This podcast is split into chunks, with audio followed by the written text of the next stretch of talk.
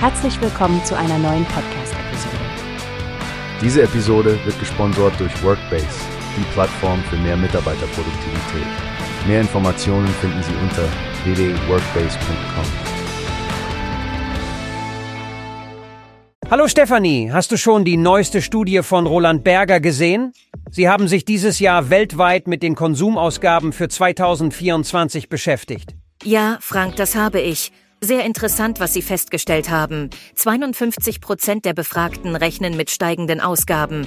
Offenbar hat die Inflation da einen großen Einfluss. Richtig. Was ich besonders spannend finde, ist, dass trotz der Inflation die Menschen gezielt mehr Geld für gesunde Ernährung ausgeben wollen. 32 Prozent planen hier höhere Ausgaben. Eine gesunde Ernährung scheint ja mehr im Fokus zu stehen. Und Reisen. Einige wollen mehr für Inlandsreisen ausgeben, andere mehr für Auslandsreisen. Das finde ich eine schöne Entwicklung nach der Zeit, in der das Reisen so eingeschränkt war. Absolut.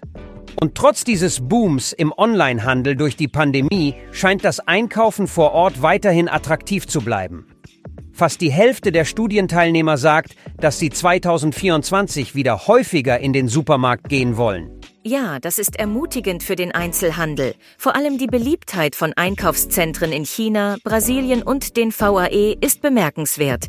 Ich denke, das zeigt, dass die Menschen das Einkaufserlebnis und die Vielfalt schätzen. Sonderangebote und Gutscheine haben da wohl auch einen großen Einfluss. 50 Prozent der Befragten geben an, dass solche Anreize sie eher in die Geschäfte locken. Und sprechen wir über Kundentreue. Es scheint, als ob individuell zugeschnittene Angebote und Loyalitätsprogramme immer wichtiger werden, um Kunden langfristig zu binden. Genau.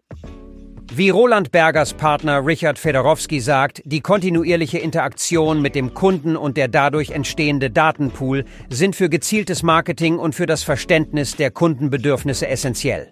Eine umfassende Analyse, die Roland Berger hier liefert. Und mit ihrer Präsenz in allen wichtigen Märkten und der Expertise in verschiedenen Branchen scheinen sie gut positioniert, um solche Insights bereitzustellen. Absolut. Wer tiefer eintauchen möchte, kann ja die vollständige Studie herunterladen.